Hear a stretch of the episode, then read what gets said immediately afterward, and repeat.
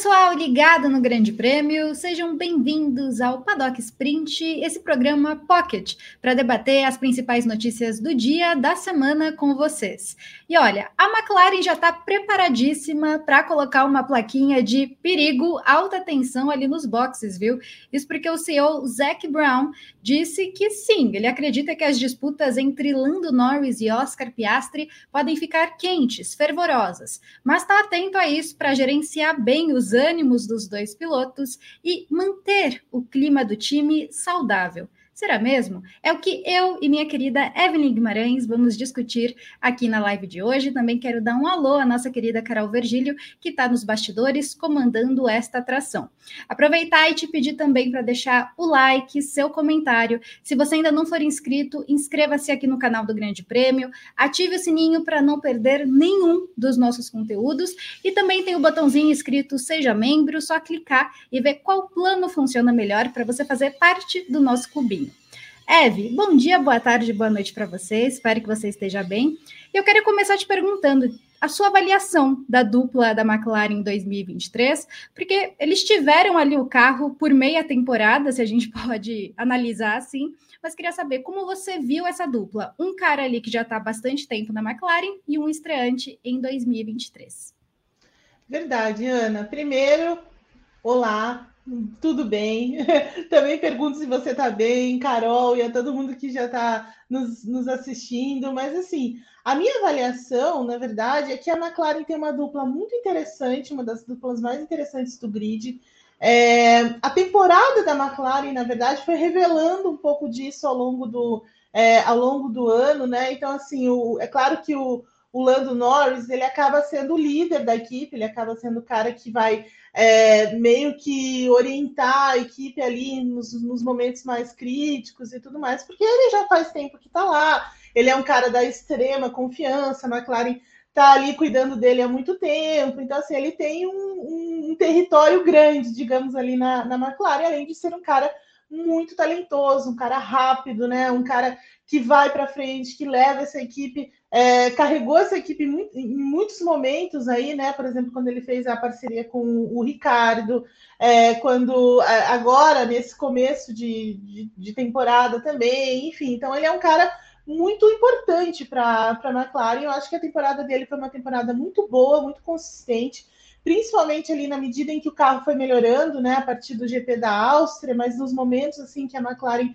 é, também teve um, o segundo melhor carro, claramente ele também entregou é, esses resultados, então é importante, né? Ele realmente demarcou o território dele. É claro que assim fica alguma, ficaram, né, algumas críticas com relação, por exemplo, a, a performance em termos de disputa de posição, né? Então, assim, aqueles momentos em que ele, é, digamos assim, hesitou na briga com Verstappen nos Estados Unidos, é, aqui no Brasil, em outras, em outras é, etapas em que ele podia ter feito mais, isso meio que puxou a notinha dele para baixo, né? A média dele, ah, daquela coisa. Peraí um pouquinho, né? Então, assim, faltou um pouco de ímpeto em alguns momentos, mas, no geral, o Lando Norris é um cara muito importante para a McLaren, é um cara que traz essa, essa liderança.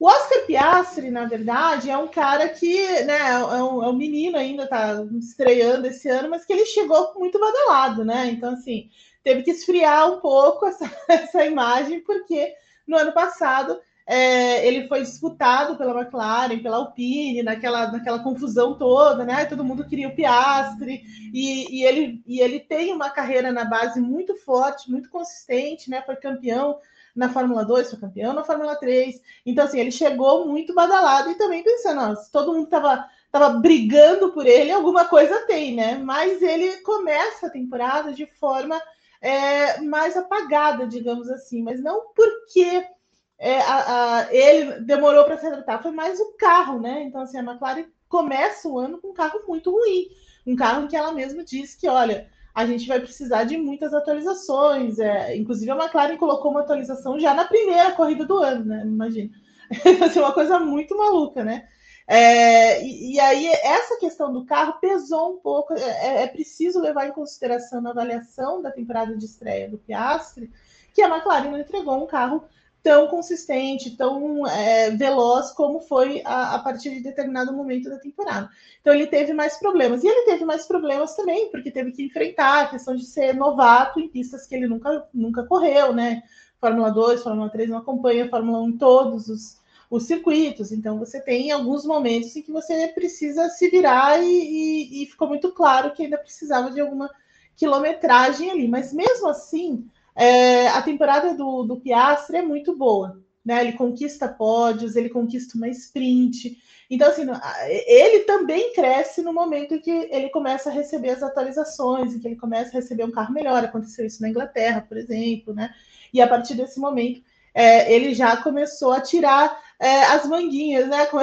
Como a gente fala, de fora. E aí a coisa começou a ficar mais complicada, que aí veio nessa nessa tua introdução do Zac Brown, né? Que eles já começaram a perceber que as coisas talvez vão ser um pouco diferentes ali dentro, né? Porque no momento em que o Piastri começou a se sentir mais à vontade, com mais experiência, entendendo melhor o carro, a coisa tende a, né, começou a ficar mais complicada. Mas a, a temporada, na verdade, na minha avaliação, foi muito positiva.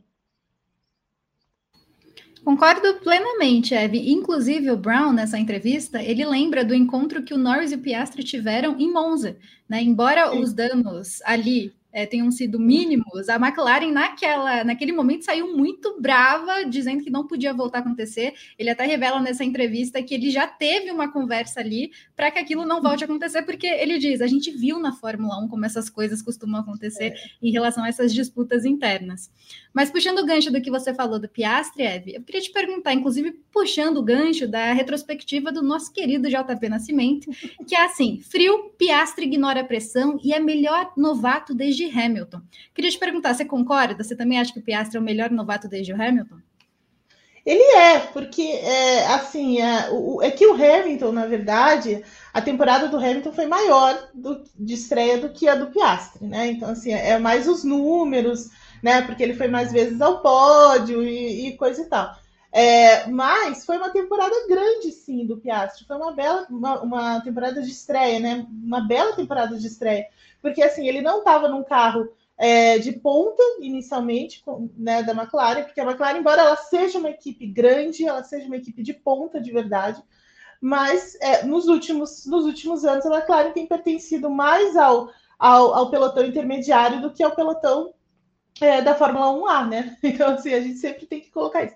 E ela começa a temporada dentro do pelotão intermediário, e não numa boa posição, né? Já mais caindo nesse, nesse pelotão intermediário. E é nesse cenário que o, o, Piastri começa a vida dele na Fórmula 1. Então, assim, ele, ele vai caminhando uma coisa de cada vez ali, e, e de fato, ele é um cara muito frio.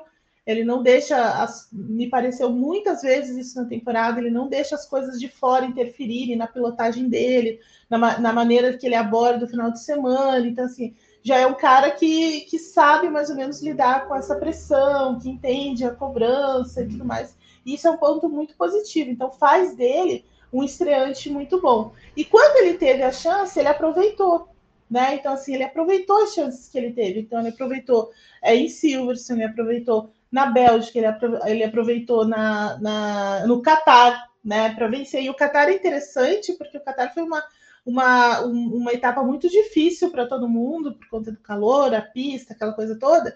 E mesmo assim ele conseguiu é, superar isso, ele não conhecia a pista também e acabou vencendo. Então, assim, acho que a gente pode colocá-lo sim como é, um, um, um, estreante, é, o melhor estreante desde de Hamilton, sim, porque ele, ele aproveitou as chances que ele, que ele teve, mesmo fora de uma equipe é, da Fórmula 1A, digamos assim.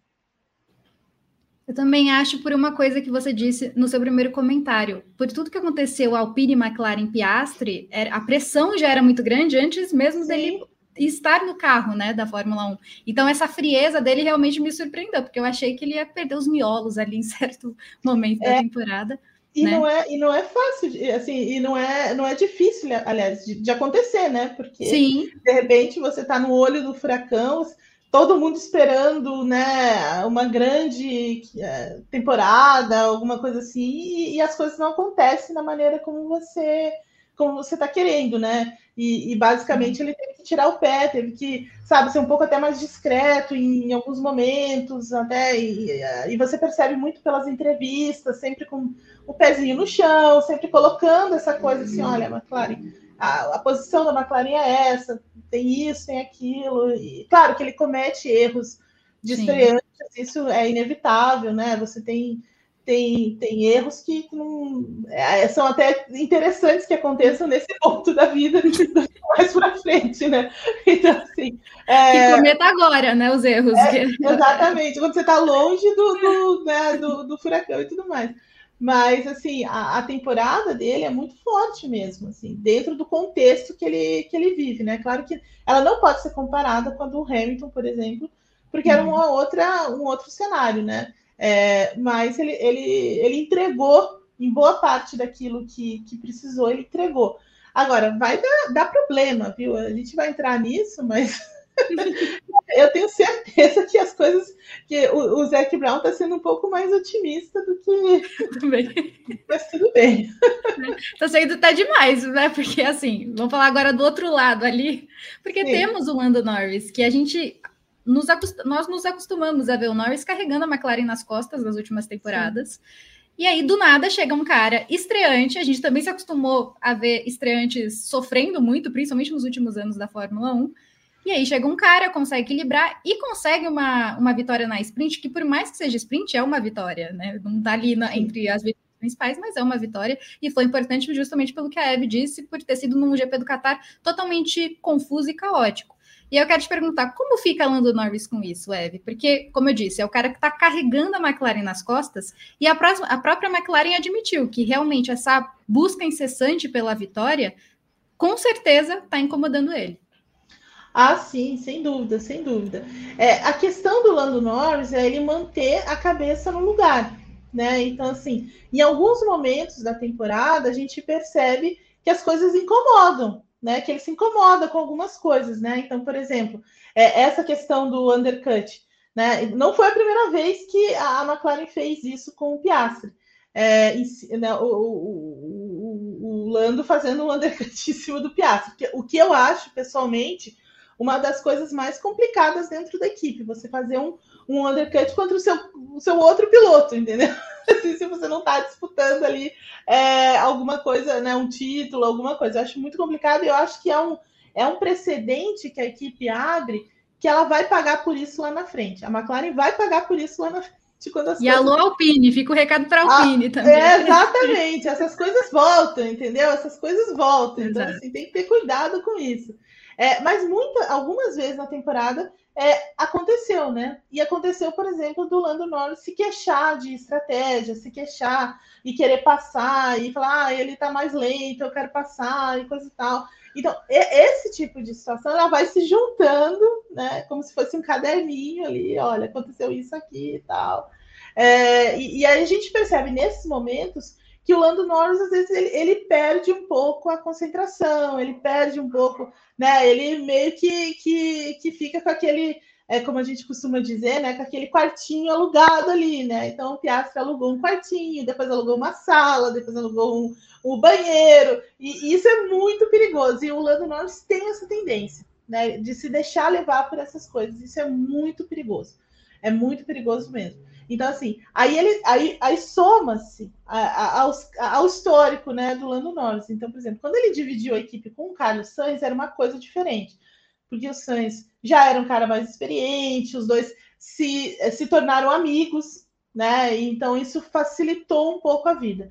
Mas quando chegou o Ricardo, as coisas mudaram um pouco, porque a McLaren achou que o Ricardo assumiria esse, esse posto de liderança que o Lando Norris acabou tomando para si. Então, isso foi uma, demonstração de força do, do, Lando Norris. Mas aquela vitória que escapou na Rússia ainda está voando por aí, entendeu? E ainda certamente martela um pouco a cabeça dele É, e, e, esse é o, é o, ponto fraco que eu vejo no, no Lando Norris, é um ponto que, que precisa ser ajustado para eventualmente ele ter uma disputa mais direta, por exemplo, pela, pelo título, sabe? Por ter uma disputa interna dentro da equipe. Então, assim, ele não, não pode se deixar levar por essas coisas, né? Você tem que acabar lidando com isso de, de forma diferente, porque são situações inevitáveis, né? Em algum momento ele vai se encontrar com o Piastri, ele vai ter que disputar, é, e, e, as coisas que a gente vê acontecendo é, dizem o contrário. Né?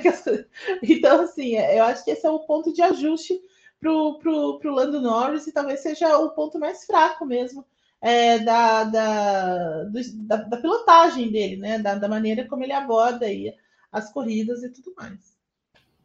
Fica o recado para o Zac Brown, né? Também tu acha que tá otimista demais. A, a cada palavra Sim. aqui eu vejo que ele tá mais perdido aí, tá se perdendo na maionese mesmo. Mas eu, eu acho que isso do Norris, Eve, eu, eu vejo, eu sinto falta de um pouco dessa atitude que o Norris tem de peitar uma decisão dele. É que a decisão que ele peitou não deu muito certo, né? Que para mim foi no GP da Rússia de 2021. Sim, Mas eu acho sim. importante essa postura que ele tem. Olha, eu tô aqui na pista, a gente vai fazer isso. Não deu certo. Mas eu sinto falta em outros pilotos, como na Ferrari, por exemplo, que até sim. nesse ano eles tiveram decisões diferentes, né? Eles foram um pouquinho ali mais agressivos com a, com a equipe. Mas o Norris, eu também acho que ele, o Piastri ele está alugando ali justamente porque ele carregou a equipe quando o Ricardo estava e mesmo assim não conseguiu a vitória. Então chegou um cara que está equilibrando, um cara que chegou muito bem, né? No ano de estreia, como a gente disse aqui, foi muito bem. Então tem mais chances ainda desse cara vencer primeiro, né? Conseguir é, melhores resultados do que ele. Então eu acho realmente que está entrando ali na cabeça dele, está alugando o famoso triplex. Mas eu queria pegar uma aspas do André tá Stella, que é o chefe da equipe, porque ele disse que a McLaren falhou até este momento em dar ao Norris um carro capaz de vencer, né? Um carro ali para ele ter todas as ferramentas possíveis. Queria saber se você concorda ou se o Norris talvez teve chances, como no GP da Rússia, e isso não aconteceu também por culpa dele. Eu concordo em, em, partes. Eu acho que sim, a McLaren não entregou um carro completamente vencedor para o Lando Norris, aquele carro que você começa a temporada e termina com ele confiando que ele vai ter um ritmo de classificação, que ele vai ter um ritmo de corrida, que você vai poder entrar numa corrida pensando, eu posso vencer essa corrida, eu posso trabalhar com a estratégia e vencer essa corrida, porque o carro tem esses pontos fortes e, e tudo mais. Isso a McLaren, de fato, não entregou para ele. É muito inconstante, na verdade. Naquela temporada lá, em 2021, por exemplo, é, eles tiveram carros. Eles tiveram na mão um carro vencedor em algumas provas, mas não em todas as provas. Né? Então, e na prova que eles tiveram o melhor carro nas mãos, eles aproveitaram, que foi na Itália, e aí toda a circunstância da, da, da corrida acabou caindo na, na, na, na é, nas mãos do Ricardo, que tem uma estrela gigante, né? Já chegou, estava uma temporada horrível, chegou lá e venceu, e ok. É, isso pesa muito, né? Mas de fato a McLaren ainda não entregou esse, esse carro vencedor, mas ela deu oportunidades, né? Então, assim, em alguns momentos é, houve oportunidades. Então, por exemplo, o GP dos Estados Unidos, para mim, nesse ano, era uma grande oportunidade para a McLaren vencer. Né? Ela, ela, ela tinha o melhor carro, eles tinham um, um, um ritmo muito forte. É, eles inicialmente tiveram a. a, a é, optaram pela melhor estratégia, entendeu? Então, assim, eles, eles realmente estiveram muito mais perto, por exemplo, do que a Mercedes, né? Porque a Mercedes erra a estratégia, aí o Hamilton tem que recuperar lá tudo e tal.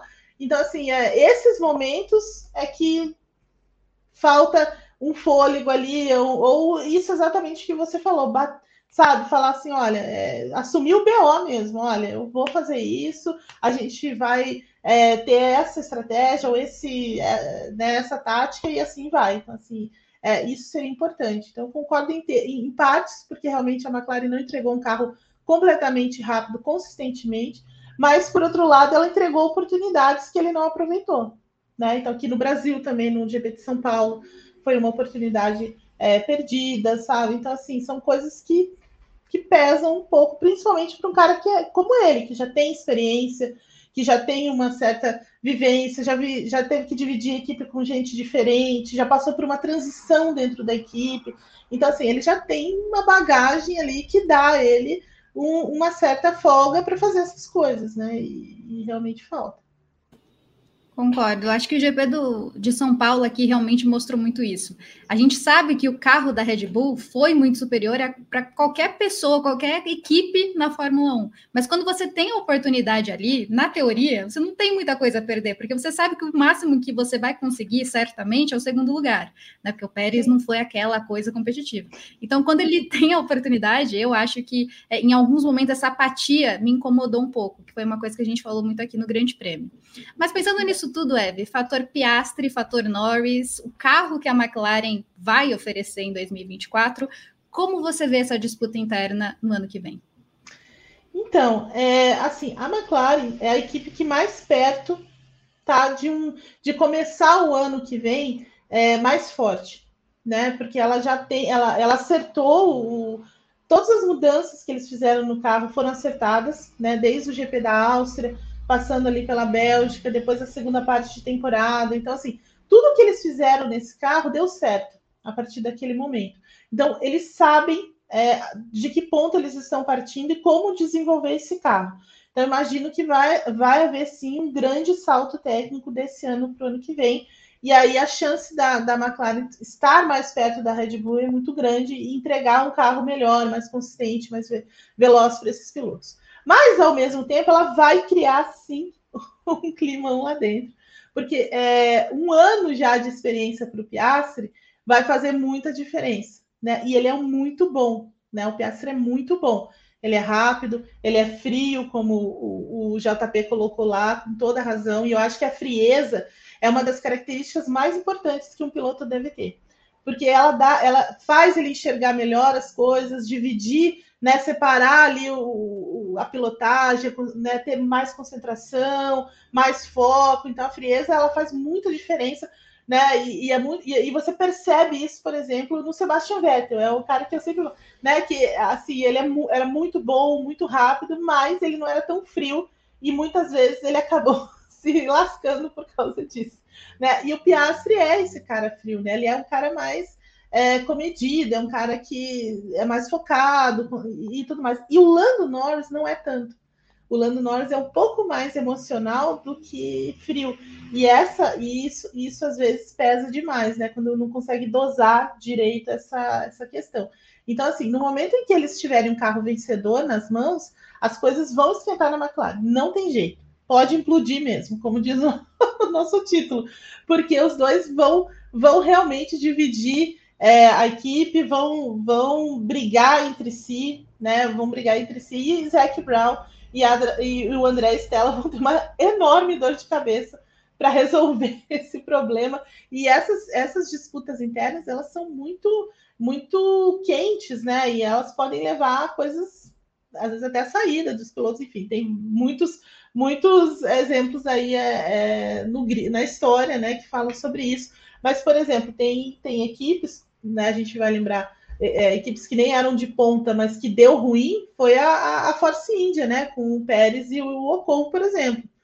Eles implodiram a equipe, né? Basicamente, eles tiveram que, olha, vamos, vamos ver o que vai fazer aqui. Então, é, a McLaren corre esse risco também de ter que lidar muito com essa disputa e tenho certeza que entregando o carro vencedor, ela vai realmente ter de, de lidar com, com esses dois lá dentro e não vai ser tão fácil. Isaac Brown prometeu: acho que eu e André Stella temos o talento necessário para gerenciar essa dupla de pilotos, então é contar com esse talento, porque eles realmente vão ter um trabalho. Eu acho que eles podem manter esse, esse clima saudável, como ele diz, mas ele vai precisar de muito trabalho para que isso aconteça, vai. até porque é, é uma dupla de pilotos que interessa muita gente no grid.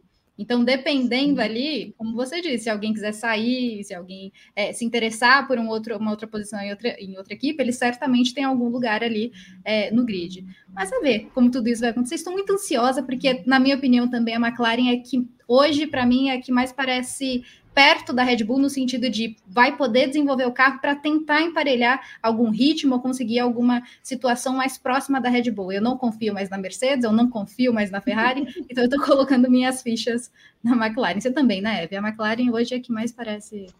Sim, sim, eu concordo com você, Ana. Eu acho, eu acho difícil ficar na, na, Mercedes, por exemplo, nesse momento, porque uhum. é, ela tem um caminho muito longo para percorrer. né? E ela mudou todo o carro dela. Então, assim, é uma incógnita completa, né? A Ferrari, talvez, assim, tecnicamente, esteja também muito perto, porque o carro é muito bom, né? Mas ela precisa ajustar esse ritmo de corrida, esse problema crônico do desgaste de pneus. Então, tem no que trabalhar ali e a McLaren não tem. Ela já está num ponto um pouco mais à frente delas. Né? Então, assim, ela já está no meio do caminho para chegar nessa. É claro que assim, a gente não vai esperar que a Red Bull permaneça na posição que ela está hoje, né? Porque ela teve uhum. que. É, ela não desenvolveu tanto esse carro, né? Em função da punição, do, das limitações do túnel de vento e tudo mais. Então a, a, Red Bull deve sim dar um salto, né? E esse é o problema de todo mundo, né? O quanto, o quão grande vai ser esse salto. Mas, de qualquer forma, a McLaren está muito bem preparada para isso. Acho que ela entendeu de verdade o carro dela, coisa que a Ferrari tem problemas de entender, né? Tanto que ela tem, é, ela é muito inconsistente. É, apesar de eu concordar com o Vassou, é, aquela abordagem mais agressiva deles é, é, a melhor versão. É a melhor Sim. versão. Quanto mais ousados eles são, mais agressivos, melhor. Mas tem que ver se eles vão manter isso, né? E a Mercedes é uma incógnita. Mercedes pode dar qualquer coisa. Pode chegar, ela está super competitiva, e aí realmente o campeonato vai pegar fogo, ou, é, ou vai amargar outro fracasso. E aí não sei o que vai acontecer na, na Mercedes também. Se eu, ou for outro fracasso, vai explodir a equipe também.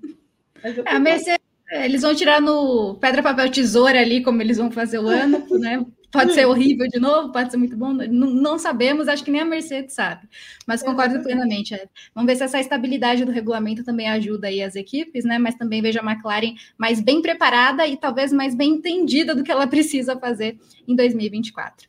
Queria agradecer muito Evelyn Guimarães pela presença aqui. Uma delícia fazer o programa com você, Eve. Carol Vergílio na produção. Todo mundo que assistiu, mais uma vez eu peço, deixa seu like para espalhar essa live para mais pessoas. Seu comentário também sobre o que você pensa da disputa interna da McLaren em 2024. Se você realmente vê a McLaren como a equipe mais próxima ou com mais capacidade hoje para chegar perto da Red Bull. Também inscreva-se no canal, ative o sininho e seja membro aqui do Grande Prêmio.